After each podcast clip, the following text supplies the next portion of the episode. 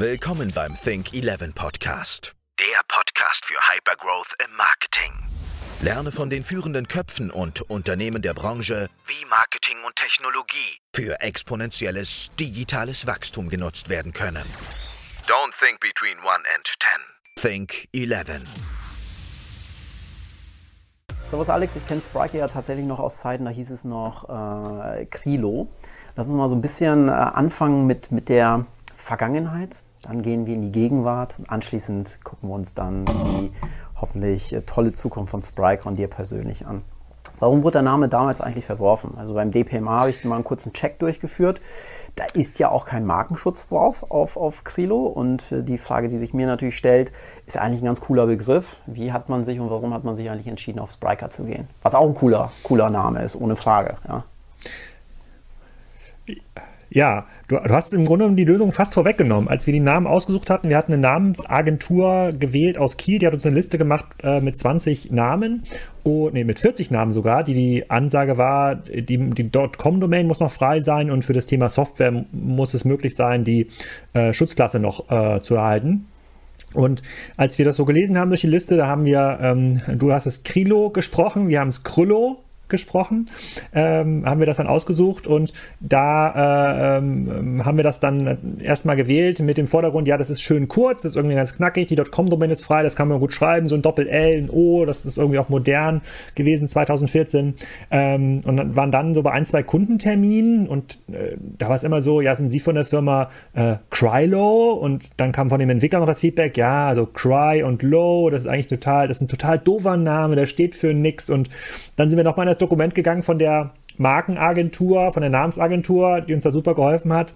Äh, und ähm, haben dann den, äh, haben dann den Spriker-Namen gefunden. Ähm, Spry bedeutet ja agil und frech äh, im Englischen. Das ist ein, ein, sehr nischiger Begriff und ähm, das ganze Thema Agilität ist ja auch mit unserer Software ähm, verbunden, sodass wir gesagt haben, okay, wir übersetzen dann ähm, äh, Spriker als, ähm, als Name und verabschieden uns von dem Krollo. Aber jeder, der schon mal in so einem Markenprozess drin war, wir müssen uns einen Namen aussuchen, eine Domain aussuchen. Also ist die Hölle. Es, also es ist, man macht es keinem recht. Man hat, man, jeder hat eine eigene Meinung dazu. Man hat noch, man kann nicht so richtig Feedback vom Markt einholen. Also ähm, ich glaube, wir haben es dann noch ganz gut getroffen mit Spriker.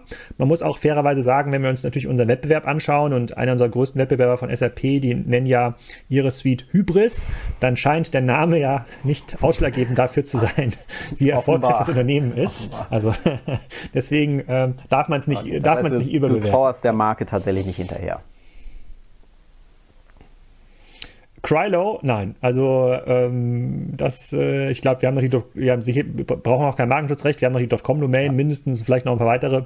Ähm, wenn da jemand Interesse haben sollte, der hier zuhört und sagt so, Krylo, ich habe hier so einen, äh, ich habe hier so einen, so einen Service für traurige Menschen und eine Website, wo man sich aufmuntern lassen äh, kann, könnte es ja besser dazu passen. Sehr gut, ähm, okay. Äh, sag Bescheid. Wunderbar, apropos Marke, ich habe äh, natürlich gleichermaßen auch mal Spriker äh, kurz geprüft, was für Marken habt ihr angemeldet und das ist überschaubar, aber zumindest ist, ist die Marke Marke ja tatsächlich angemeldet, was ja auch sinnvoll ist. Äh, die Marke ownt aber die Silicon Valley Bank, äh, Santa Clara US. Die Bank ist ja bekanntlich seit circa zwei Jahren auch, auch hier in Germany am Start. Vielleicht für unsere Zuschauer auch nochmal so ein bisschen Background da angehend.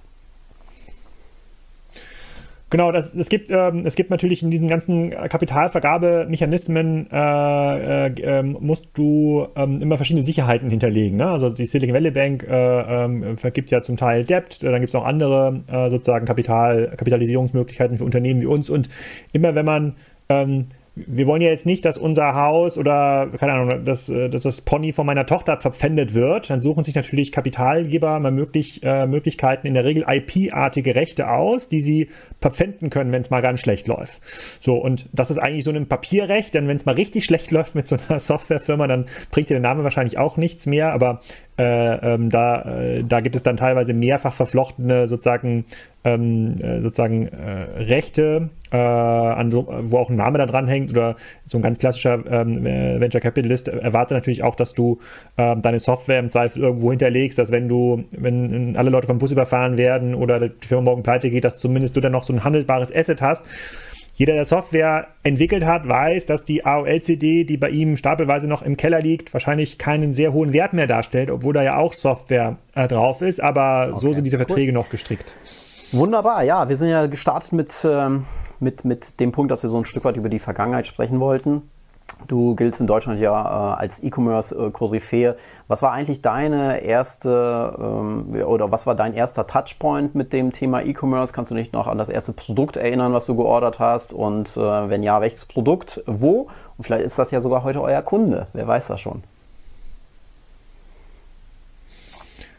Puh, also der erste Touchpoint mit E-Commerce war sicherlich ähm, Ende der 90er Jahre, als wir versucht haben, bei unserer Eventfirma, da haben wir so große Abi-Partys veranstaltet, die Abi-Party aller Kieler Schulen, ähm, da über die Webseite schon mal so Tickets zu verkaufen oder ähm, Gutscheincodes irgendwie einzugeben. Das war alles noch ganz händisch, habe ich selber programmiert. Ähm, damals war PHP noch nicht mal ähm, objektorientiert, also war es wirklich ganz, ganz plain.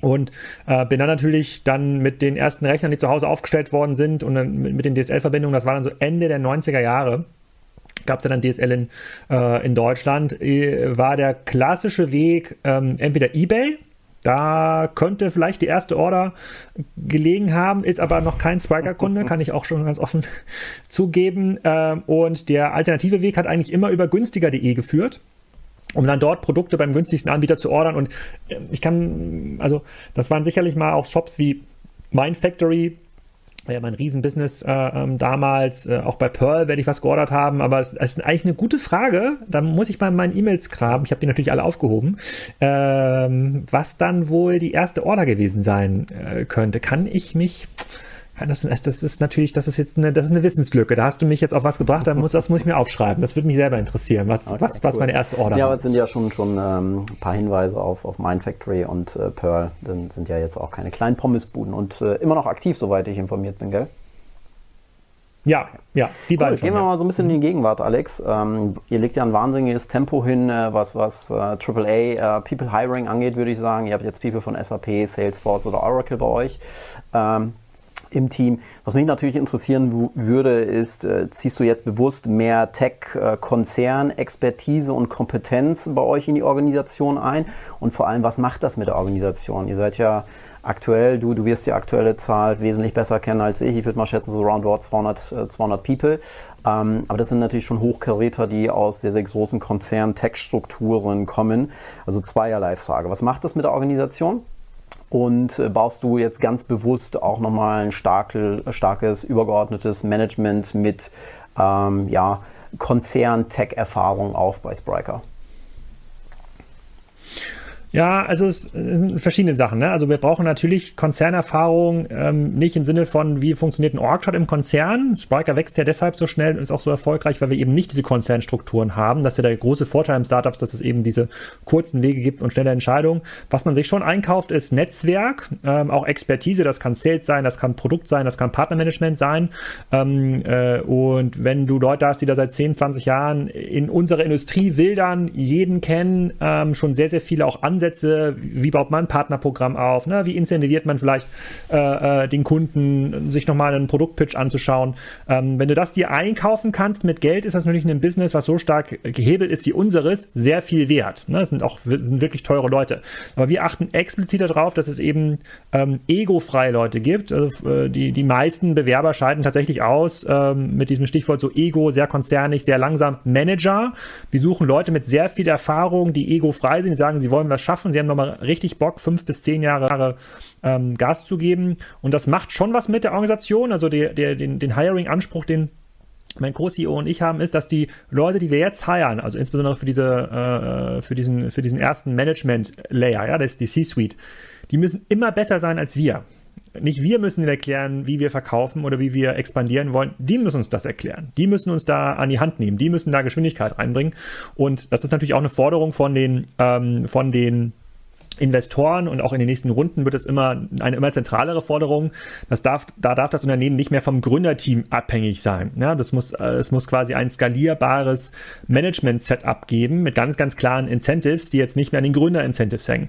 Das macht viel mit der Organisation. Das, ich glaube, das ist auch die größte Herausforderung, weil die Organisation, wenn sie so schnell wächst und sich ja jetzt nicht personell 100 Prozent äh, verdoppelt, also quasi jedes Jahr um 100 Prozent wächst, ähm, sondern äh, aber inhaltlich ähm, dann bleiben, bleibt der ein oder andere auf der Strecke, der vielleicht mal als Chef für ein Thema XY angefangen hat, aber sich dann vielleicht gar nicht schnell genug weiterentwickelt, dann kommt Expertise dazu und dieses Gerangel, dieses permanente Austauschen, dieses permanente Neuorganisieren, das ist, das ist, glaube ich, für alle sehr anstrengend, aber das ist der, das ist der, äh, das ist natürlich die Kultur, die wir auch, ähm, die wir auch incentivieren, wo wir sagen, ja, dieses permanent sich neu erfinden müssen, das ist Teil des Erfolges. Das ist, das ist der Grund dafür, dass wir besser, schneller, effizienter als andere, dass wir mehr ins Produkt stecken können als vielleicht ein Wettbewerber.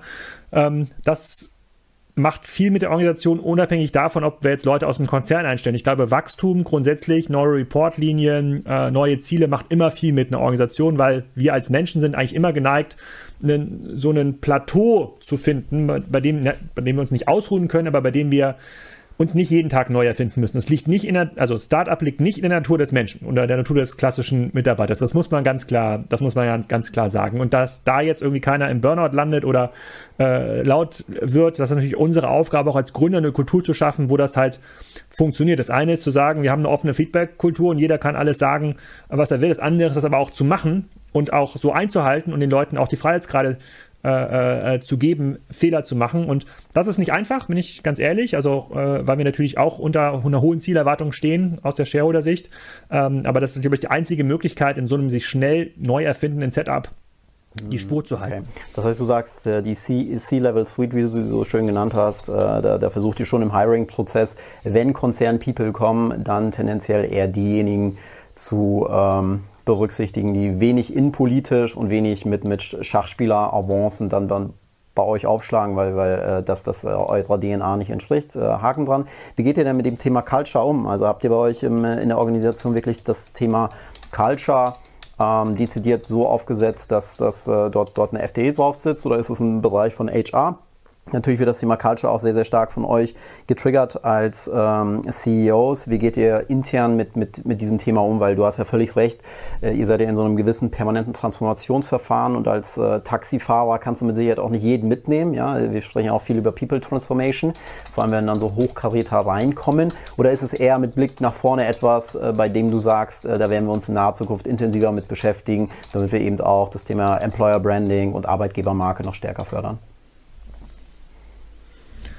Also grundsätzlich glaube ich, dass du Kultur nicht vorgeben kannst und dass auch dass Kultur auch keine Ursache für Unternehmenserfolg ist, sondern Kultur ist ein Effekt, wie du mit Mitarbeitern umgehst, wie du sprichst, äh, wie du dich verhältst und da ist also jeder ist Teil dieser äh, dieser Kulturentwicklung ähm, und je mehr schlechte Auswahl wir zum Beispiel tätigen bei Mitarbeitern, wenn, wenn wir doch sehr konzernig werden, ja, dann verändert sich die Kultur und damit verändert sich auch der äh, äh, oder damit verändert sich der Output und damit auch die Kultur. Das merkt man als ähm, Chef vielleicht gar nicht so, äh, so schnell oder zuerst, aber wenn du als guter, ambitionierter Mitarbeiter einen Chef vorgesetzt bekommst oder eine Chefin vorgesetzt bekommst, die eigentlich gar nicht so gut ist, die aber total gut sich verkaufen kann, was ja oft so ein Konzernprofil ist, dann verändert sich die Kultur. Nee, das ist super wichtig für uns. Das ist, glaube ich, das der zentrale Aspekt von so einem Unternehmen, weil, wenn wir mal ehrlich sind, äh, äh, du sitzt den ganzen Tag vom Rechner, ich sitze den ganzen Tag vom Rechner, alle unsere Kollegen sitzen den ganzen Tag, am Ende sind diese Unternehmen sind Leute in verschiedenen Gruppen, die in anderen Büros vom Rechner sitzen. So.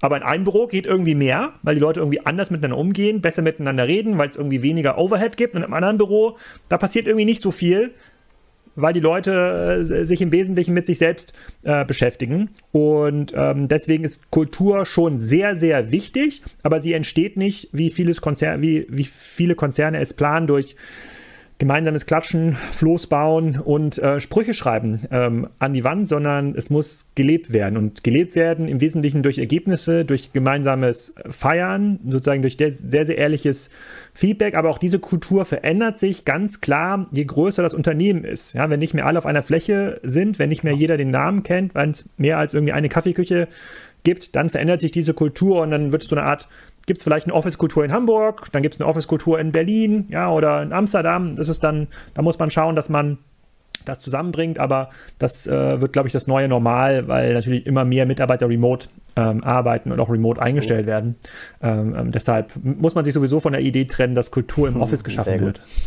War ja bisher der Fall. Es, es, gibt ja ein schönes Zitat, äh, das da lautet, wer Leistung will, muss Sinn stiften. Ja, dass, dass der Mitarbeiter auch eine intrinsische Motivationshaltung entwickelt und es einfach geil findet, für die Company zu arbeiten. Also wirklich so eine intrinsische Motivationshaltung. Wer Leistung will, muss Sinn stiften.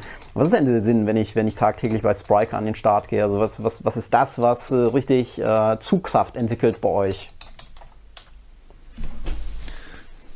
Der Sinn für genau. den Mitarbeiter? Hm. Das das ist, glaube ich, für jeden Mitarbeiter ein bisschen was anderes. Ähm, äh, da müsste man am Ende, Tages, Ende, des Tages auch den Mitarbeiter fragen, das, was mir zurückgespielt wird, oder das, wie ich auch verstehe, wie die meisten Sinn interpretieren und warum es so, so viel Spaß macht, bei uns zu arbeiten, ist, weil sich so viel bewegt. Also wir, äh, wir entscheiden sehr schnell, wir entscheiden mittlerweile mit sehr großen Hebeln. Wir sind eine Organisation mit 250 Leuten, arbeiten mit großen Konzernen zusammen können, äh, können, wenn wir smart sind und gut handeln, äh, große Wettbewerber mit tausenden Mitarbeitern ähm, aushebeln und feiern das auch gemeinsam. Und ich glaube, dieses von, wir setzen jetzt, haben eine Idee zum Partnerprogramm, verändern die nächste Woche, setzen die übernächste Woche schon um, kriegen schon direkt Feedback von den Partnern. Das ist ein Prozess, der bei Salesforce drei Jahre dauert. Und das macht den Mitarbeitern natürlich mega viel Spaß und ähm, das ist ja auch das, was ich selber fordern würde als Mitarbeiter, wenn ich irgendwo arbeite. Ich will ja den Effekt meiner Arbeit sehen. Das kritisieren wir ja auch immer, oder Boris hat natürlich die CGI-Erfahrung, ich habe viel Erfahrung aus dem Otto-Umfeld, äh, da hat irgendwie der, der Relaunch der Webseite zwei Jahre gedauert und da kannst du noch so viele schlaue Leute um dich sammeln. Du kannst in dieser Zeit quasi nicht genug Wissen aggregieren, um das dann in diesen einen Launch zu packen. Du musst, es muss einfach viel, viel schneller gehen. Und dieses jeder hat einen sehr, sehr hohen äh, Freiheitsgrad. Ähm, äh, jeder muss natürlich auch klar für seine ähm, eigenen Projekte äh, stehen und die auch kommunizieren und auch innerhalb des Unternehmens verkaufen. Es ist jetzt nicht meine Aufgabe, äh, vielleicht ein Kulturprojekt von HR den anderen zu verkaufen, sondern ich möchte, dass ihr keine Tür verschlossen ist oder ihm keine Tür verschlossen ist, äh, dass jeder quasi offen darüber redet und jeder auch seine Sachen äh, äh, pitchen und vorstellen kann. Und das ist, glaube ich, das, was den meisten Leuten Spaß macht, weil der Unterschied halt so frappierend ist zu äh, ähm, anderen Unternehmen. Okay, cool. Du schreibst in der Presse auch, dass, äh, dass ihr bei den AAA-Hires äh, durchaus auch Firmenanteile äh, verteilt. Also es ist, es ist auch Bestandteil eurer, eurer Firmen-DNA. Also ich will da jetzt gar keine Details. Äh, kokettiert ihr mit Virtual Shares oder wie, wie können wir uns dieses äh, Konzept bei euch konkret vorstellen? Ja, es gibt ganz verschiedene Konstrukte, aber am Ende des Tages partizipierst du an der Wertentwicklung des Unternehmens ähm, ab, einer, ab einer bestimmten Management-Ebene und ähm, das äh, ist ab einer bestimmten Ebene auch so erfordert. Das, alternativ müsste man ja ganz viel Gehalt zahlen, also viel, viel mehr Gehalt, was für ein Unternehmen wie uns eigentlich eine deutlich weniger attraktive Option ist. Und äh, dann, ist die, dann ist zum einen die Argumentation über Shares, okay, du steigst ein, kannst dir die nächsten paar Jahre, es gibt immer so ein Vesting, äh, äh, so ein Vesting-Zyklus, äh, kannst du dir andienen und wenn in den vier Jahren das Unternehmen doppelt, dreimal, viermal so viel wert geworden ist, dann sind die Shares halt entsprechend auch äh, äh, viel wert geworden und können natürlich auch locker nochmal das Gehalt ähm, verdoppeln, verdreifachen, vervierfachen wenn es gut läuft, wenn schlecht läuft, eben nicht. Ähm, das ist also fair für alle, äh, fair für alle Seiten. Plus es gibt eine emotionale Bindung als Unternehmen, ähm, die äh, anders ist, als ich das früher mir vorgestellt hatte. Also äh, Menschen handeln da nicht 100% rational, sondern sagen, ich möchte Teilhaber sein, ich möchte mich verbunden fühlen, ich möchte auch informiert werden, wenn das irgendwie, äh, wenn das irgendwie steigt. Und das ist auch ein, ich glaube, es ist ein sehr guter Mechanismus. Es wird, es ist in Deutschland total schwer umzusetzen. Es gibt da diese ganzen Steuer- Hürden, also dass man das so macht, dass das für den Mitarbeiter am Ende des Tages kein Nachteil ist, ist nicht trivial. Das erzeugt extrem hohen Aufwand äh, auf der Anwalts- und äh, Steuerrechts, äh, Steuerrechtsseite, ähm, aber ähm, insbesondere mit dem Hiring äh, mit, aus den Mitarbeitern aus dem internationalen Umfeld, so Richtung USA, ähm, da ist das ein Standardmechanismus. Da geht es nicht mehr ohne. Okay, cool. Jetzt hast du gerade schon das Thema Shares angesprochen und dass es auch Bestandteil eurer Unternehmens-DNA ist. Äh, sprechen wir mal über Rocket Internet. Äh, da erfolgt ja jetzt gerade ganz, ganz äh, just ein Delisting. Also es ist noch nicht delistet, aber es ist zumindest in der Zukunft so angedacht. Es ist natürlich ein Urgestein und steht für eine sehr, sehr strahlende Figur auch im E-Commerce, auch wenn Rocket Internet in sich betrachtet natürlich kein E-Commerce-Unternehmen ist. Was glaubst du, macht denn solch ein Delisting auch auf Deutschland betrachtet mit der Reputation im Bereich E-Commerce oder Tech-IPO. So wie betrachtest du das Ganze? Äh, zugegebenermaßen, ich bin selber auch Mini-Mini-Rocket-Aktionär und finde das natürlich alles auch nicht äh, sonderlich lustig. Ähm, aber wie stehst du dazu? also ich stütze da schon die Mehrheitsmeinung, die im Markt äh, verteilt wird, dass das natürlich schlecht ist für die Aktienkultur, dass das ein bisschen Misstrauen auch erzeugt und äh, da muss man fairerweise sagen, hat Rocket natürlich einen guten Zeitpunkt abgepasst, weil das Misstrauen wird jetzt abgewälzt auf Wirecard. da ist ja Rocket äh, in der Berichterstattung, findet ja gar nicht, äh, findet ja gar nicht statt. Äh, ähm, aber klar, wir haben ja das Problem, dass äh, noch viel zu viel Geld irgendwie in, in so einen Cash- oder super konventionellen Anlagen sitzt oder Immobilien und eigentlich mehr Geld an solche, an die Börse müsste, damit natürlich auch IPOs von Startups wieder, wieder spannender werden. Ähm, äh, das dadurch, dass da aber der Geldmarkt in Summe komplett abgekoppelt ist von der Realwirtschaft und eigentlich sowieso zu viel Geld da ist, was allokiert werden muss, fehlt das Geld der privaten Aktionäre nicht zwingend für Börsengänge. Insofern hat es auf, also hat es auf das Potenzial von Börsengängen äh, gar keine, äh, gar keine gar keinen äh, Effekt und, ähm, und dadurch, dass die meisten Deutschen da keine Aktien privat halten ähm, und wahrscheinlich auch nie im Wirecard oder Rocket in, investiert waren, ähm, findet, glaube ich, dieser Sturm im Wasserglas in unserer Blase hier statt, wie hier in diesem Gespräch. Aber wenn ich jetzt hier die Tür hinter mir öffne und meine Frau frage, was hältst du von Wirecard, oder sagt sie ja, pff, keine Ahnung, haben wir da ein Bankkonto? Okay. Also ist komplett irrelevant. Ja, ist ein guter Hinweis mit dem Sturm im Wasserglas, okay. Dir hat der Talk bis hierhin schon mal ganz gut gefallen und du möchtest bei der nächsten virtuellen OMKB ebenfalls mit am Start sein, um unseren Experten deine Fragen zu stellen, dann habe ich heute eine ganz besondere Überraschung für dich. Und zwar erhältst du das Two-Day-Konferenz-Ticket im Wert von 199 Euro Heute 100 Euro günstiger, also zum Preis von 99 Euro. Du musst dafür nichts weiter tun, als im Ticketing-Prozess auf unserer Website www.omkb.de den Vouchercode Podcast-Friends einzugeben. Nächstes Mal mit dabei sind unter anderem Maria von Shale Plessen von Mont Blanc, Markus Tandler von Ride oder Björn Rade von Teen Systems. Also wirklich wieder ein hochkarätiges Line-up. Wir wünschen dir viel Spaß und freuen uns auf dich. Ja. Ähm, ja, sprechen wir noch äh, über, über einen weiteren Kandidaten, äh, Rakuten oder Rakatan, je nachdem, wie man es wie ausspricht. Ich weiß es bis heute nicht. Ähm, was ist eigentlich genau passiert? Also, Sie haben sich ja jetzt aus dem, aus dem deutschen Markt zurückgezogen. Ist ja jetzt auch keine kleine Pommesbude, ist ja schon einer der größten Player in, in, ähm, im, im Plattformgeschäft. Und was, was, was glaubst du, ist der, ist der Hintergrund? Ist es eher die äh, japanische Mentalität, dieses, dieses Top-Down, was einfach irgendwie mit dem deutschen Management nicht funktioniert hat?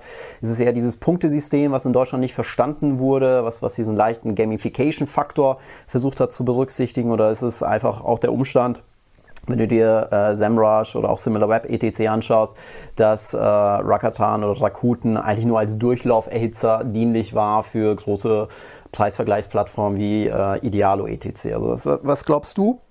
ist der Grund, warum die sich tatsächlich jetzt aus dem äh, Markt ziehen und was macht das mit den anderen Marktteilnehmern? Also was sind für dich die Implikationen, die da jetzt auch aktiviert werden?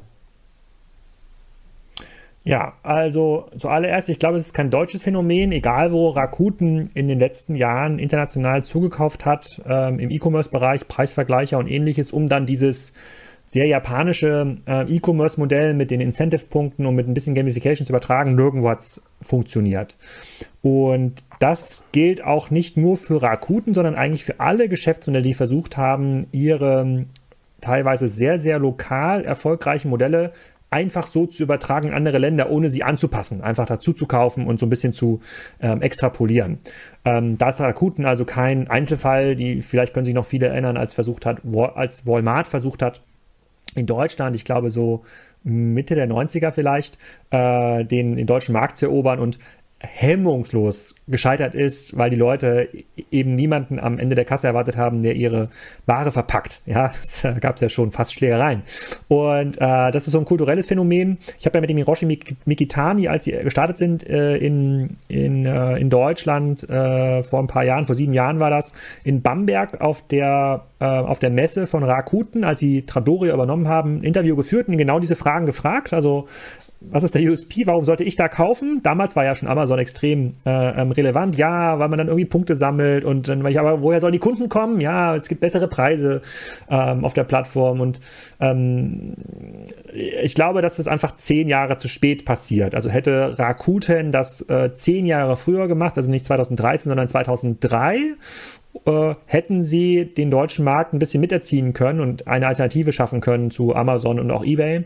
Ähm, so hat es ja gar keinen Effekt gehabt. Also weder scheidet jetzt ein großer Umsatzteil aus dem Markt aus, noch ist das ein zentraler, eine zentrale Vertriebsschiene für Hunderte oder Tausende von ähm, Herstellern und, und, und Händlern.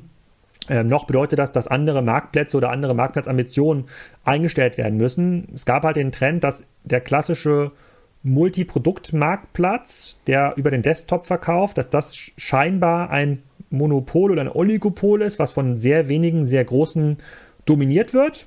Fair enough. Aber es gibt ja noch ganz, ganz viele andere Nischen äh, wie Thomann und Co., um die man sich kümmern kann. Und da gibt es ja noch entsprechendes Potenzial. Ähm, und äh, deswegen, ja, schade.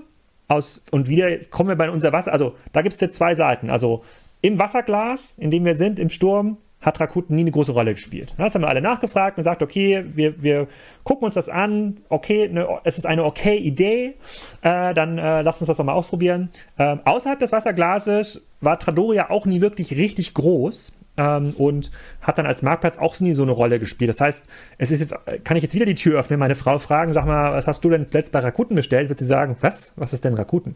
Mhm. Und ähm, deshalb ist auch eine Nische, also ich glaube, es verändert nichts. Es ist eine ganz klassischer, ganz klassische Marktbereinigung, die hätte wahrscheinlich schon deutlich früher erfolgen müssen. Ähm, und das muss man dann Rakuten auch ähm, hoch ähm, äh, sozusagen ein, ein, entsprechend anrechnen, dass sie da jetzt sich fair aus dem Markt zurückziehen, die Grundgebühren dann irgendwie streichen und sagen, okay, hat, hat eben nicht geklappt. Wir bauen jetzt irgendwie so ein Haltemodell darüber. Das haben sie in Frankreich auch schon gemacht. Was dann eben kein Marktplatz mehr ist, da können wir den Traffic noch ein bisschen monetarisieren. Und äh, dann ist das halt nichts gewesen. Mhm. Also, okay. Im Grunde genommen hat es keinen Effekt. Weder auf dich, noch auf mich, noch auf wahrscheinlich eine Zuhörer hier. Außer jemand hatte irgendwie sich massiv auf das Thema Rakuten SEO spezialisiert und wusste, wie er sein Produkt ganz oben in die Produktlistings bekommt. Für den ist natürlich schade, äh, aber der wird sicherlich einen anderen Marktplatz finden. tatsächlich hat er sogar einen Impact auf mich. Ich bin ja äh, absoluter MyDeals-Fan. Ähm, du, du, du kennst den Kollegen ja auch, äh, war ja, glaube ich, auch schon mal bei dir bei ja. Kassenzone im, im Interview. Und äh, da spielt mhm. Rakuten oder Rakatan tatsächlich eine durchaus hohe Rolle, weil es halt auch Echt? sehr preissensibel ist. Also da, da, das äh, Thema wird dort schon mhm. ähm, häufiger gespielt. Aber ja, äh, aber mein, okay, das heißt, du, mein, das Leben heißt, läuft jetzt, äh, auch ohne Rakuten weiter. Aber, aber das heißt, wenn ich jetzt bei dir quasi in deine Inbox gucke, dann gibt es da schon ein paar Bestellungen in den letzten zwölf Monaten, die über Rakuten abgewickelt wurden. Ja, ja, absolut. Ja. Ah, okay. Zum Beispiel? Äh, zum Beispiel habe ich mir eine Decke bestellt. Ähm, ja, doch, eine Decke von Esprit. Ah. Ja, wenn du es ganz genau wissen möchtest. Eine, also eine Bettdecke? Äh, keine richtige Bettdecke. Das ist so eine kleine Kuscheldecke, weil wir so einen kleinen äh, Mann bei uns ah. im Haus haben. Der ist jetzt eineinhalb Jahre alt und äh, da bin ich ah. Äh, auf die Suche gegangen nach einer kleinen Kuscheldecke, ja, wenn du es ganz genau wissen möchtest. Ah, okay. Ja, ja. Ja. Okay, gut. Mhm. Aber du scheinst äh, bisweilen noch nie was dort bestellt zu haben. Das entnehme ich jetzt zumindest deinen Aussagen. Okay. Ja, ich, ich, ich, du, du kannst ja gleich die nächste Frage formulieren. Ich werde hier parallel mal äh, in äh, meiner Inbox suchen. Ja. Äh, das weiß ich nicht genau, aber ich kann mich jetzt nicht erinnern. Das ist ja auch meistens kein. Doch, doch, hier. Äh, Steinchenspiel. Ach nee, das ist hier eine Amazon-Quittung, aber da wird irgendwie Rakuten genannt. Kam auf jeden Fall in der Suche. Ah, okay. Okay, wahrscheinlich nicht, wahrscheinlich, wahrscheinlich nicht. nicht. Na gut. Aber wenn wir gerade schon über asiatische Märkte sprechen, äh, sprechen wir doch mal über Pinduoduo, Duo, äh, auch, auch so ein Zungenbrecher. Ja. Die sind ja unheimlich erfolgreich. Ja, sehr, sehr erfolgreich. Aktienkurs, jetzt unabhängig davon, ob der Aktienkurs äh, eine Aussage hat, ob ein Unternehmen erfolgreich ist oder nicht, aber Aktienkurs 70 Prozent äh, gestiegen seit, seit Beginn des Jahres, wie viele andere Tech-Unternehmen äh, im Übrigen auch. Aber sehr, sehr erfolgreich und nach Alibaba ja auch in äh, China äh, quasi an, an äh, zweiter Stelle im E-Commerce. Die haben ja einen sehr, sehr starken Social Twist Aspekt. Ja, die, die spielen das Thema Social ja wesentlich intensiver und ich finde, dass das hat ja auch eine gewisse Analogie durchaus zur Offline-Welt, ja, dass, dass ich gemeinsam mit meinen Freunden vielleicht einen etwas besseren Preis bekomme. Jetzt haben die die Welt damit ja auch nicht neu erfunden. Da gab es ja auch in der Vergangenheit und auch in der Gegenwart viele, viele andere Portale, die ein ähnliches Konzept umsetzen. Die sind aber damit einfach rasant erfolgreich. So meine Frage in deine Richtung, ja, dieses Search, Pay, Leave. Das ist ja, finde ich, so dieses typische äh, Kaufverhalten in Deutschland. Ja, ich suche, ich zahle und dann bin ich halt raus. Ja, und, und dann bekomme ich das Produkt und habe damit viel Spaß. Ja, und dann fängt die, die Klaviatur quasi wieder von vorne an, äh, Search, Pay, Leave. das, das spielen die dort ja ein bisschen anders. Ist das ein kulturelles Thema für dich oder glaubst du, wie das gesamte Thema Social Selling, womit sich die Großen ja auch sehr, sehr intensiv beschäftigen, äh, zunehmend auch bei uns äh, an einen Einfluss äh, gewinnen? Ähm, also mehrere Gründe. Ich glaube, da gibt es nicht die eine, eine Wahrheit. Ähm, äh, das mag soziodemografisch grafisch veranlagt sein, weil es eine deutlich jüngere Shopping-Generation ist, die noch da reingeht. Sie überspringen die Desktop-Zeit in Asien. Also in China sozusagen wird im Wesentlichen über Smartphones gehandelt und das, was wir gelernt haben über otto.de und Salando und günstiger.de, ich gehe auf eine Webseite, von, bei der ich vorher schon weiß, was ich will, weil ich weiß ungefähr, was es bei Amazon gibt. Ich weiß ungefähr, dass es Bettwäsche und äh, Küchengeräte bei Otto gibt. Da gibt es diesen Suchschlitz und dann kommt eine Webseite, dann, die kann ich dann so durch Clustern in der Facettenfilterung. Äh, Waschmaschine A, energieeffizient, folgende Marke, folgender Preis, folgende Einbaugröße. Und über, das Mobil, äh, über die 100% mobil optimierte Webseite gab es halt diese Möglichkeiten nie. Das heißt, da hat sich eine, auch eine Kultur entwickelt, die eine, einen ganz anderen Zugang zum Kunden gefunden hat. Das heißt, da müssen wir einmal dieses Leapfrogging sehen. Äh, das gleiche ist ja zum Beispiel in Japan passiert. Damals äh, war ja Mobile Commerce, bevor das iPhone kam, war in Japan richtig groß, weil dort hat sich die, ähm, die mobile Infrastruktur deutlich schneller entwickelt als die kabelgebundene Infrastruktur. Also die hatten viel später DSL aber ein viel besseres Handynetz. Also mussten die Handys waren damals schon farbig dann in Japan und hat sich dieser iMode-Standard durchgesetzt. Und das ähnliche sehen wir jetzt in Asien. Wir können es also nicht eins zu eins übertragen. Deswegen würde sich jetzt auch ein Pinduoduo wahrscheinlich in Deutschland schwer tun, den gleichen Erfolg zu haben. Aber sie sind zur richtigen Zeit am richtigen Ort mit dem richtigen mobilen Interface äh, gewesen und erziehen auch die Kunden, das so zu tun. Was das Thema, ich spreche mit meinen Freunden und teile Sachen und zeige mich im Spiegel angeht, das ist eher was für einen Sozialforscher, das kann sein, dass jetzt sozusagen der typische asiatische Kunde, der im Schnitt wahrscheinlich zehn Jahre jünger ist, der typische deutsche oder europäische Kunde, da eher das Bedürfnis hat, sich mitzuteilen und sein Netzwerk viel, viel aktiver äh, äh, betreibt. Ähm, aber für mich ist der zentrale Unterschied einfach, dass sie die Desktop-Zeit übersprungen haben und ich habe in einem anderen Podcast mal mit Jochen Krisch und Joel Kaczmarek, das ist gerade rausgekommen, auch gesagt, so, äh, das was jetzt, der Desktop ist das, was wir vorher im Stationären gesehen haben. Der Desktop ist das neue, der neue stationäre Laden. Wir haben dem stationären Laden immer vorgeworfen, ihr Hornies, ihr, ihr, ihr habt keine Ahnung von online, ja, ihr macht hier so eine komische smarte Kasse, ja, oder gibt euren Verkäufer ein Tablet, aber das ist nicht E-Commerce. Und das gleiche passiert jetzt mit der Desktop-Generation, zu der ich uns beide auch mal zählen würde. Wenn wir jetzt uns überlegen, eine, eine neue mobile Anwendung, denken wir immer in, in, in, in, Frames für eine Webseite. Ja, also da ist die Navigation und da ist der Chat und was auch immer. Uns fällt es aber total schwer, an diese mobile Denke ähm, zu gehen. Und das ist, das ist der zentralere Unterschied. Aber äh, es kann auch sein, dass die Asiaten einfach äh, viel eher auf Feedback von ihren Freunden stehen. Das äh, möchte ich nicht ausschließen. Seid ihr in, äh, in, Japan seid ihr auch aktiv? Also zumindest habe ich gesehen, dass ihr auch eine Domain in Japan registriert habt und äh, ich weiß nicht, ob ihr Kunden dort habt, aber zumindest habt ihr die Domain erstmal im Portfolio, gell? Wir sind international aktiv, aber ich würde nicht von der Domain, äh, vom Domain-Portfolio ableiten, wie unsere Expansion Klar. aussieht. Äh, haben wir den japanischen Kunden? Ja, das kann sogar sein, ja. Hm? Nee, die habt ihr wahrscheinlich im Zuge dessen einfach mal irgendwann registriert. Ich glaube, die habt ihr auch schon äh, sehr, sehr lange im Portfolio. Okay, das heißt, du sagst, äh, es könnte ein kulturelles Thema sein. Du hast dich aber sehr gut vorbereitet. Ja, ja, ja sehr also, vorbereitet. siehst du mal. Ja, ja, okay. Nee, das ist aber eine scharfe Hypothese, die du da aufgestellt hast. Ja, dass Desktop quasi das nächste ähm, stationäre Geschäft ist. Ähm, Finde ich, find ich gut. Also, ähm, absolut. Okay, sprechen wir über das Thema Livestreaming.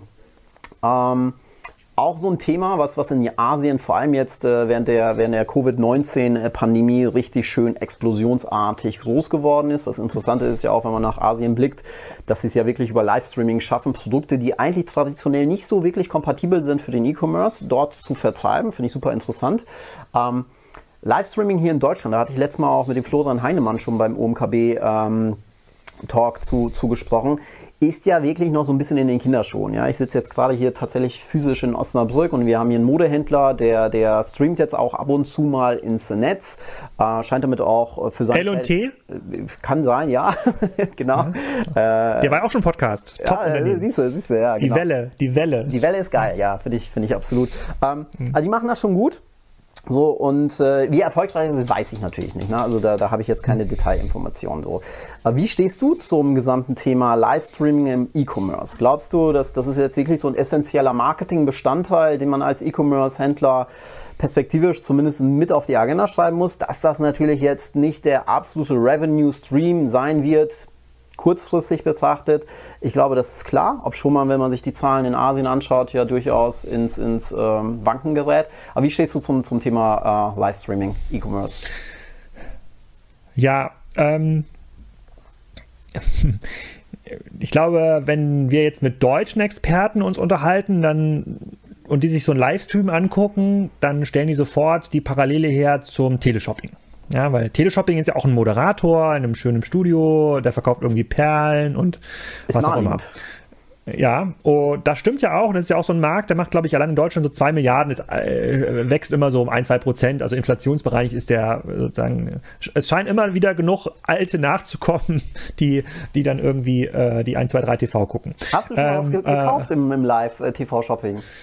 Nein, aber ich muss sagen, früher als es bei DSF noch äh, im Abendprogramm äh, das Messerset gab, äh, wo das Messer vom Brot, die Dose bis auch die Schuhsohle zerschneiden kann. Also also ich muss sagen, ein Traum, ein unerfüllter Traum meiner Kindheit ist immer noch das Titanium Messerset, was es beim DSF gab. Ja. Aber okay. ansonsten, ansonsten. Wir brauchen ja noch ein Speaker-Geschenk, ja. Ja. und äh, und ähm, wenn ich mir aber jetzt, äh, wenn ich mich erinnere an den Podcast von der UMR mit ähm, äh, Knossi, der ja im Grunde auch einen Livestream macht, ähm, ja. dann auf Twitch, auf einer Plattform, die dann eine ganz andere Generation nochmal anspricht, die eigentlich für Spiele gemacht worden sind. Da sieht man ja, ähm, es gibt auch die deutlich jüngere Generation, die weggeht vom linearen Fernsehen und in so ein interaktives Format, interaktives Format reingeht. Ähm, deswegen glaube ich, macht es Sinn, in Kohorten zu denken. Ich glaube sozusagen, die Kohorte Ulla, ja, äh, meistens Frau, äh, 65 plus, die kriegt man nicht mehr in so einen ähm, äh, in so einen äh, synchrones Livestreaming. Die bleibt in ihrem linearen Fernsehen drin. Ähm, dich und mich, die sowieso schon viel zu tun haben und die äh, so hart auf das Thema äh, sozusagen Web Webseite öffnen, suchen, kaufen drin sind, die wahrscheinlich auch nicht. Aber die Generation, die noch mal zehn Jahre jünger sind, die ihr ganzes Medienverhalten ganz anders lernen und wahrnehmen, die lassen sich schon mitnehmen. Deswegen müsste, wenn jetzt ein About You oder Zalando ganz konsequent denkt, müsste, müsste auf jeden Fall so Shopping-Formate ausprobieren bei einem Twitch von denen weder du noch ich wissen, wie die eigentlich aussehen müssen, weil wir weder Zielgruppe sind noch geeignete Moderatoren. Wobei das nehme ich zurück. Ich biete mich hiermit als Moderator äh, an. Ich glaube, ich kann äh, Messersets insbesondere extrem gut vorstellen. Ja, absolut. Ähm, und äh, also für bestimmte jüngere Kohorten ist das, glaube ich, ein total cooler Weg, aber ähnlich wie es ähm, äh, bei vielen anderen Medien oder Phänomenen so ist. Es gibt quasi nicht mehr diesen einen großen Kanal, dieses eine Ding, was für viele funktioniert, sondern es wird immer, die Trends werden kurzzyklischer und die Kohorten werden kleiner. Aber das gibt halt die Möglichkeit dann für diese eine Kohorte, für diesen Trend dann auch der dominierende Anbieter zu werden und äh, sich damit in die nächste Kohorte vorzurobben, in den nächsten Trend. Das ist eigentlich ein ziemlich cooler, ein ziemlich cooler Effekt in dem Markt, weil das nämlich auch bedeutet, dass die großen Anbieter, also wie ein Amazon, wie ein Salando, eben nicht automatisch diese neuen Kanäle für sich ownen und, und entdecken können. Genauso wenig wie jetzt die Fernsehsender äh, äh Netflix und Twitch äh, fluten mit, äh, mit ihren Formaten. Und äh, das ist eigentlich eine coole Botschaft für Gründer. Mhm, absolut. Jetzt hast du gerade über Kohorten gesprochen, Kohortenanalysen. Ähm, nochmal in eure Organisation hineinblickend, in den Spriker, wie äh, orchestriert ihr in eurer Organisation das gesamte Thema Trend Scouting, New Business Development? Wie, wie geht ihr damit um? Weil du hast ja gerade auch gesagt, wir stehen permanent unter dem Druck, uns neu erfinden zu müssen. Ähm, rein, rein interessenhalber für mich, gibt es da bei euch eine Unit oder, oder ist das so fest bei euch in der DNA verankert, dass, dass ihr euch hm. permanent auf die Suche macht nach ähm, dem nächsten neuen großen Ding für, für, für, für euer Segment. Äh, jetzt, wo wir gerade über Kohortenanalysen und Co. sprechen, finde ich, passt das eigentlich inhaltlich ganz gut. Ja, super Frage. Ähm, wird immer wieder gefordert von einzelnen Abteilungen, wir brauchen hier einen äh, Business, Developer, Business Developer für Product, wir brauchen hier einen, noch so einen Menschen für Growth Marketing, wir brauchen hier jemanden, der sich mal so ganz innovatives Zeugs überlegt für die Kunden.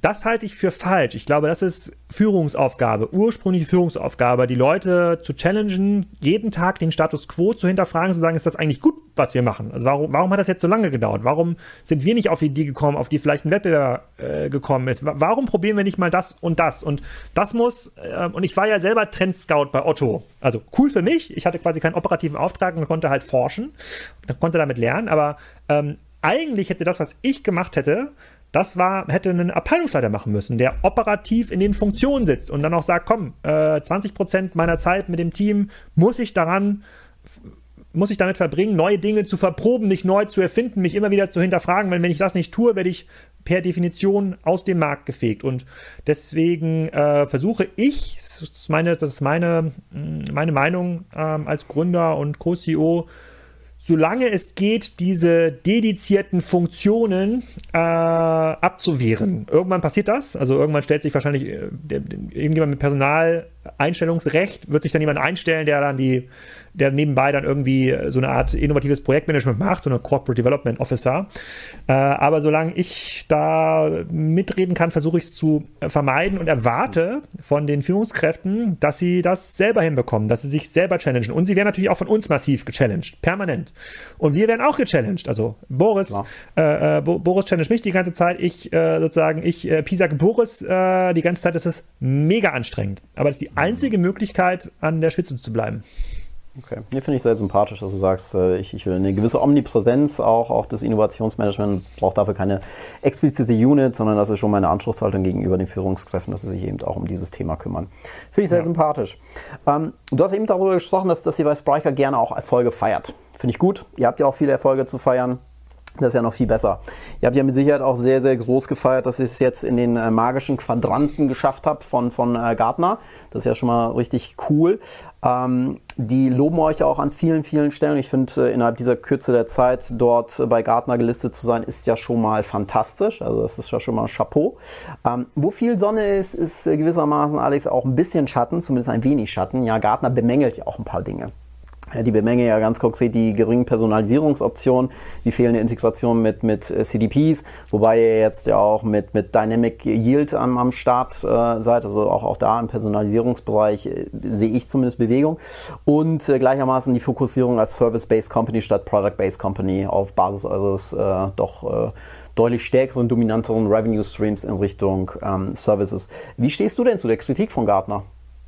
Ja, der dritte Punkt ist falsch. Tatsächlich, da, da gab es ein Missverständnis. Also wir haben mit Gartner viel darüber gesprochen, wie funktionieren eigentlich Projekte, wie, wie viel Anteil an einem Projekt macht eigentlich eine äh, macht Service aus. Und in unserem Business ist es ja so, dass wir verkaufen ja eine Software oder vermieten ein Softwarerecht und äh, dann hast du halt Developer, so ein ganz klassisches Projekt-Setup äh, von der Agentur, die dort mitentwickeln. Und dieser, äh, dieser Anteil, der Kostenanteil in diesen Projekten, der ist natürlich äh, personalseitig viel höher in den Services. Ähm, dieses Services werden aber von den Agenturen gemacht. Also sozusagen unser Serviceanteil im Unternehmen ist deutlich unter 20 Prozent äh, und der liegt, der, den gibt es den gibt's auch nur deshalb, damit wir Agenturen entsprechende Trainings anbieten können. Ähm, da gab es da gab's im letzten Quartal quasi eine, eine Missabstimmung.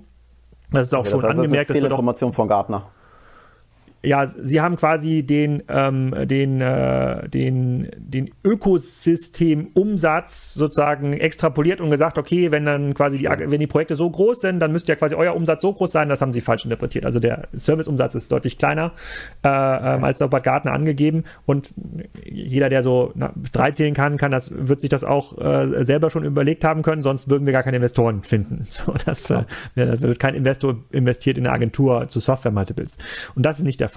Ähm, und die bei den anderen Kritikpunkten, äh, A, Klar, wenn Gartner das so wahrnimmt, müssen wir an zwei Stellen nacharbeiten. Einmal natürlich in der Kommunikation, wenn wir der Meinung sind, das ist nicht so, wir sind da deutlich besser, wir haben da entsprechende Partner, wir sind vielleicht nicht besser als der Wettbewerb, auch nicht schlechter. Äh, ähm, oder wenn die Kritik stimmt und äh, wir debriefen auch ja nicht nur mit Gartner, sondern auch mit IDC und Forrester, also allen großen Analysten, die uns bewerten, das Produktteam und das ist für uns auch fairerweise ein Lernprozess, weil wir natürlich sehr, sehr, sehr, sehr von innen heraus in der Technologie immer argumentiert haben und das vielleicht bei Analysten anders funktioniert. Und wir machen das jetzt seit einem halben Jahr intensiver.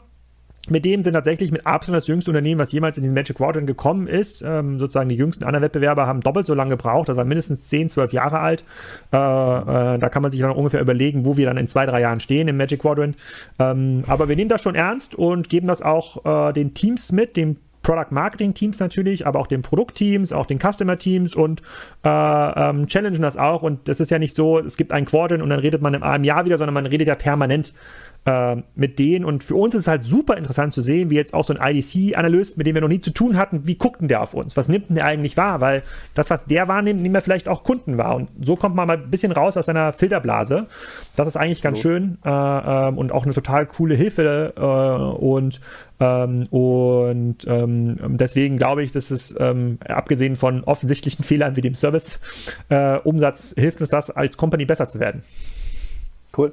Was, was war das denn für ein Impact, ähm, als, als ihr dort äh, aufgeschlagen seid, plötzlich in diesem äh, Quadrat? Also war, war das, war das sales-seitig schon so ein Beschleuniger, dass, dass, du sagst, okay, jetzt haben wir wesentlich mehr Visibilität? Ja. Ist noch, zu, ist noch zu früh, noch ist das quasi, schlägt das noch gar nicht quasi in den, in den Daten so durch. Ähm, wir reden ja schon jetzt ein bisschen länger mit den ganzen Leuten, die empfehlen uns auch schon für viele Cases, also wir kriegen schon ähm, auch Kunden, die gesagt haben, Gartner hat gesagt, wir sollen mal mit euch reden, das gibt's schon, oder auch ein Forrester hat das gesagt, oder IDC, ähm, aber wie jetzt der Nettoeffekt ist, wo man sagt, so hätte man jetzt da nichts gemacht, wäre man nicht gewesen, versus, ähm, äh, äh, versus ähm, dem, was wir jetzt erreicht haben. Ähm, da, das kann ich ja wahrscheinlich in ein, zwei Jahren sagen. Ich habe die Vermutung, dass es für den deutschen oder für den zentraleuropäischen Markt nicht so einen großen Impact hat, weil äh, hier, die, hier Gartner und Forrester als, ähm, als Plattform nicht so eine große Rolle spielen bei der Informationsbeschaffung. Da rufst du dann doch lieber bei PwC an oder irgendeiner anderen Beratung und lässt dich über, einen, äh, über ein Produkt informieren. Ähm, es hat aber natürlich großen, eine große Auswirkung in Märkten, wo wir selber eine geringe Brand-Awareness haben. Das ist so UK, USA, Indien, Japan zum Beispiel auch, Australien. Ähm, da sind diese Plattformen viel selbstverständlicher äh, in der Customer Journey im Auswahlprozess ähm, und ähm, da kommt man, und das ist auch ein bisschen das Feedback, was wir von anderen Gründern eingesammelt haben. Wir haben ja ein extrem großes Netzwerk auch in Berlin und in Deutschland äh, mit anderen Gründern, die auch in anderen Ländern schon expandiert sind.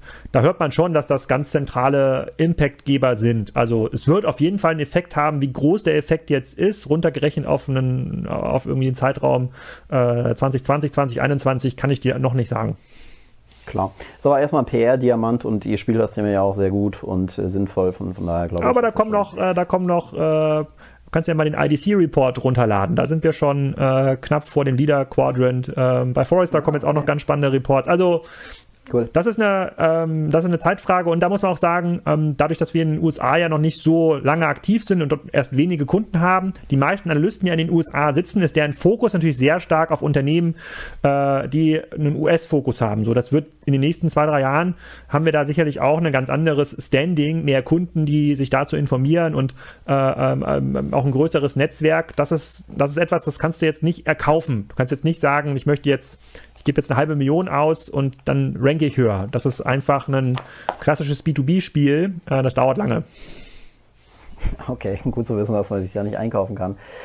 Alright, äh, sprechen wir mal ein bisschen über Cybersecurity im E-Commerce. Ihr sucht ja aktuell einen Head of Security. Ja, unter anderem habt ihr dann ja auch so, so, so ein Stück, oder? Ist das richtig? Du, du wirkst da nachdenklich. Nee, also es, es, äh, es, ja. es gibt mehrere Security-Rollen. Also es gibt auch ein, also es gibt ah. das ja für IT, es gibt das ja für Compliance, aber es, ja grundsätzlich Menschen, die sich mit Daten, Servern auskennen, Sicherheit das ist schon hilfreich, ja. Okay, okay. Ja, da, da referenziert ihr auch auf die ISO 27000 Norm, etc. Ähm, Jetzt mal ungeachtet dessen, dass, äh, dass das Thema hatte ich auch äh, beim äh, letzten Talk mit Florian Heinemann, der dann auch die Hypothese in den Raum geworfen hat, die da lautet, naja, eigentlich beschäftigen sich viel zu wenige Unternehmen mit diesem Thema, obwohl es eben auch essentiell ist. Wie steht ihr denn dazu? Klar, das ist mit Sicherheit für, für, für euch, ich glaube, da, da, muss man, wie du eben so schön gesagt hast, auch nur von 1 bis 3 zählen, äh, ein sehr, sehr essentielles Thema. Aber wie stehst du denn persönlich zu diesem Thema ähm, Cybersecurity und, und ähm, hast du da auch mit Blick nach vorne, was die Anzahl an Cyberangriffen angeht, ähm, ja weiterhin ein entspanntes Gefühl auch auf äh, Deutschland betrachtet oder wie, wie gehst du in Summe mit, mit diesem Ökosystem Cybersecurity auch als äh, Startup, wobei mit 250 Mitarbeitern und ähm, eurer Historie seid ihr ja faktisch kein Startup mehr. Wie gehst du damit äh, in, in Summe um? Das ist schon, also es, es, bereitet mir keine schlaflosen Nächte. Wäre man, würde man unter Verfolgungswahn leiten, dann könnte man, glaube ich, jeden Tag ungefähr 100 Angriffe konstruieren, wo man sagt, okay, wenn sich jetzt hier, aber hier ist der Drucker jetzt noch ganz normal ins WLAN eingewählt und wenn jetzt da das rauskäme, äh, wenn da jetzt jemand Social Engineering machen würde, jetzt bei den, auf die Mitarbeiter bezogen, dann könnten dann vielleicht irgendwie Kundendaten rausgehen. Also ähm, das ist nun mal quasi äh, sozusagen der Krieg unserer Zeit, in Anführungsstrichen, der geschlagen wird von, von überall. Man muss sich damit auskennen, es ist Teil unseres Auftrags, auch als Softwareunternehmen, ähm, sowohl intern, also um interne Systeme zu schützen, mit denen wir arbeiten, aber auch extern, hier, weil wir natürlich auch zunehmend äh, äh in dem, in dem äh, Plattform-as-a-Service-Geschäft äh, ähm, auch ähm, Geräte warten, die dann sicherlich, in, die liegen nicht bei uns im Keller, die, die, Server, die liegen dann schon bei AWS oder in der Google Cloud oder wo auch immer, aber auch da muss sich jemand drum kümmern, wie ist das konfiguriert, wie, wird, wie findet der Datenaustausch mit den Unternehmen statt. Wir haben natürlich das Glück, dass unsere Systeme sozusagen sehr, sehr modular gestaltet sind. Das heißt, du kannst jetzt nicht über das Frontend direkt irgendwie in die Kerndatenbank zurückgreifen. Da, da haben es natürlich die älteren Anbietern, Anbieter deutlich schwerer, das zu schützen, rein technisch.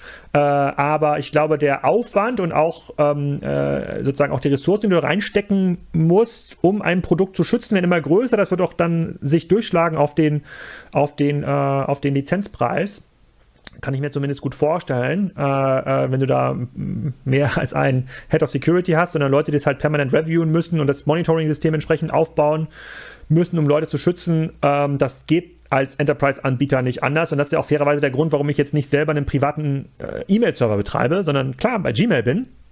Weil ich weiß, okay, äh, ich, ich gebe natürlich ein Stückchen meiner Daten preis, klar, aber es ist extrem unwahrscheinlich, dass äh, jemand über Spoofing mir meine Mail klaut. Ja, sozusagen, das wird da wahrscheinlich nicht passieren. Und genauso ist es, es wird die Erwartung von Enterprise-Kunden ja auch uns gegenüber, also die On-Premise-Kunden, äh, die sagen, wir wollen es irgendwie selber hosten, haben ja in der Regel selber so ein Security-Setup ähm, und können das dann selber schützen. Ein paar SaaS-Kunden sind da anders aufgestellt, die erwarten halt mehr Security von uns. Ähm, wird Teil des Produktofferings aus meiner Sicht und wird zentraler, weil natürlich das die zentrale Angriffsstelle ist für, äh, für, äh, für, viele, ähm, äh, für viele Kriminelle.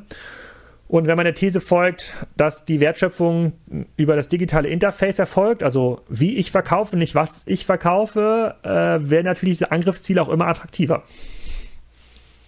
Absolut, absolut. Das heißt, du sagst, äh, den, den Headcount, die People, die du da für dieses Thema vorhalten musst, auch als Briker, auch mit Anspruch, äh, noch stärker in den, äh, im, im, Bereich Enterprise aktiv zu werden, beziehungsweise seid dort ja schon aktiv, der wird tendenziell eher steigen. Ja, ja. Ja, okay. also, äh, also es gibt eigentlich keinen Trend, der darauf einzahlt, zu sagen, das wird weniger. Ja. Klar, nachvollziehbar. Okay.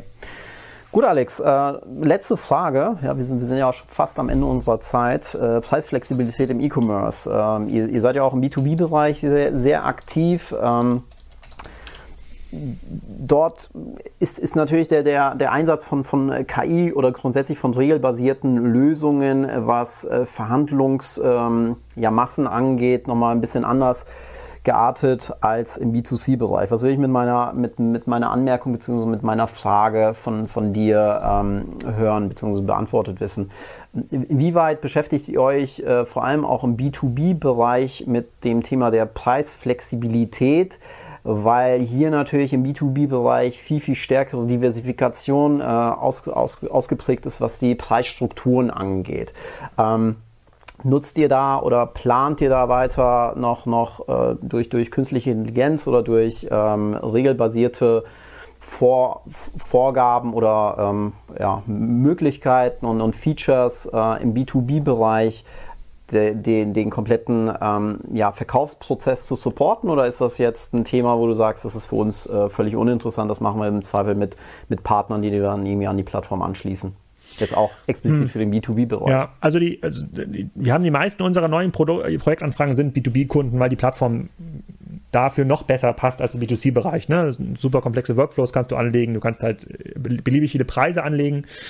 Da schlägt das Herz in meiner Brust sozusagen an zwei verschiedenen Stellen. Ja, ich verstehe quasi jeden B2B-Konzern, der sagt, äh, Herr Graf, unser Geschäftsmodell ist das komplexeste, was Sie sich je vorgestellt haben. Jeder Kunde, jedes Produkt hat den anderen Preis. Wir können das nicht offenlegen. Auf der anderen Seite sage ich mir, naja, aber Teil, ein Teil davon offen zu legen, Verfügbarkeiten zu zeigen, sozusagen das, das zu kalkulieren, das ist nun mal ein Teil des Tricks, um im E-Commerce erfolgreich zu werden. Wenn man das nicht macht, wird man wahrscheinlich deutlich schlechtere Conversions sehen, was immer auch das Interface ist. Das kann das SAP-Interface irgendwie hinten sein, wo das eingespielt wird oder auch das äh, Frontend der Webseite. Ähm, und da muss man sagen, dass die, äh, dass die meisten Unternehmen haben Schwierigkeiten, die meisten Unternehmen haben Schwierigkeiten, diese Preislogiken zu, äh, zu äh, institutionalisieren, sie aufzuschreiben und zu sagen, okay, nach welcher Preislogik geht das dann vor? Dann ist es dann doch schon sehr, sehr oft so ein, äh, ja, der Herr Müller, der kennt den Herrn Frank und der kriegt immer 3% ins Konto hier und die, diese Latten, die waren schon immer dabei und wenn wir den nicht liefern, dann ist er, es gibt da so ganz, ganz viel ähm, äh, nicht, nicht externalisierbares Wissen, was in dieser Preisfindung steckt, die erstmal nichts mit dem System zu tun hat. Und dann ist es, ähm, dann ist es dann oft eher so ein organisatorischer, kultureller Wandel, dahin zu kommen, zu sagen, okay, das geht aber nach vorne nicht mehr, wenn wir schneller werden wollen, wenn wir effizienter werden wollen, dann müssen wir das institutionalisieren. Dann, dann muss der Herr Müller mit dem Herrn Franke sich mal zusammensetzen und, und dann, dann, dann setzt sich vielleicht noch jemand daneben und sagt, guck mal, das neue System, das gibt dir noch bessere Preise, noch bessere Angebote, du bekommst vielleicht noch besser Feedback.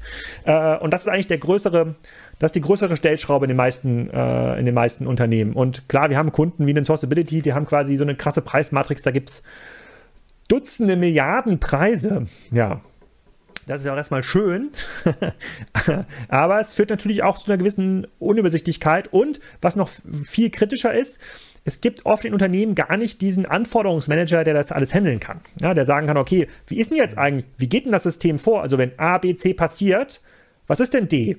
Also es gibt diesen einen Typen nicht oder diese eine Frau nicht, die das entscheiden kann. Und das ist der, das ist der eigentliche, Eng, äh, das ist der eigentliche Engpass.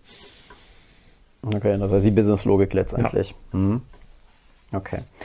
Cool, okay, Alex, mit Blick auf die Zeit sind wir jetzt ähm, fast am Ende. Ähm, ihr habt jetzt demnächst euer eigenes Spriker-Event? Ja, die Spriker Excite.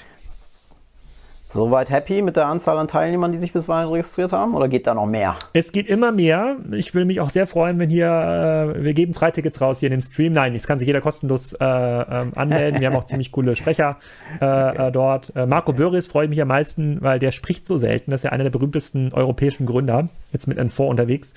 Und äh, ähm, ja, also in der Anmeldezahl haben wir die 1000 locker geknackt, was jetzt für den Vendor Summit schon ganz cool ist, wie viel sich davon live einloggen und man aktivieren kann. Werden wir sehen. Haben wir uns ein paar Sachen ausgedacht, äh, aber wir sind ja im Jahr der Neuerfindung der Events und lernen da, glaube ich, auch noch dazu. Okay, cool. Alex, es war mir ein Vergnügen. Es war eine Ehre, heute mit dir die Stunde verbringen zu dürfen. Ich sage herzlichen Dank für deine Zeit und äh, ja, dann äh, bis hoffentlich ganz bald. Vielen Dank für die Einladung. Weiter viel Erfolg mit eurer Konferenz. Gerne. So, und da sind wir schon wieder am Ende unseres 60-minütigen QA-Talks mit Alexander Graf. Ich fand, die Zeit ging wie im Fluge um und es war echt einiges drin in diesem Gespräch.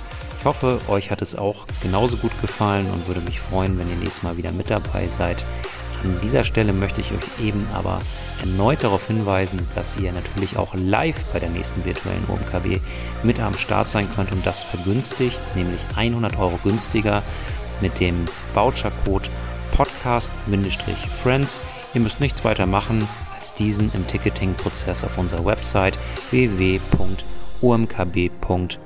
einzugeben. Ich freue mich, wenn ihr nächstes Mal mit dabei seid. Ciao, ciao.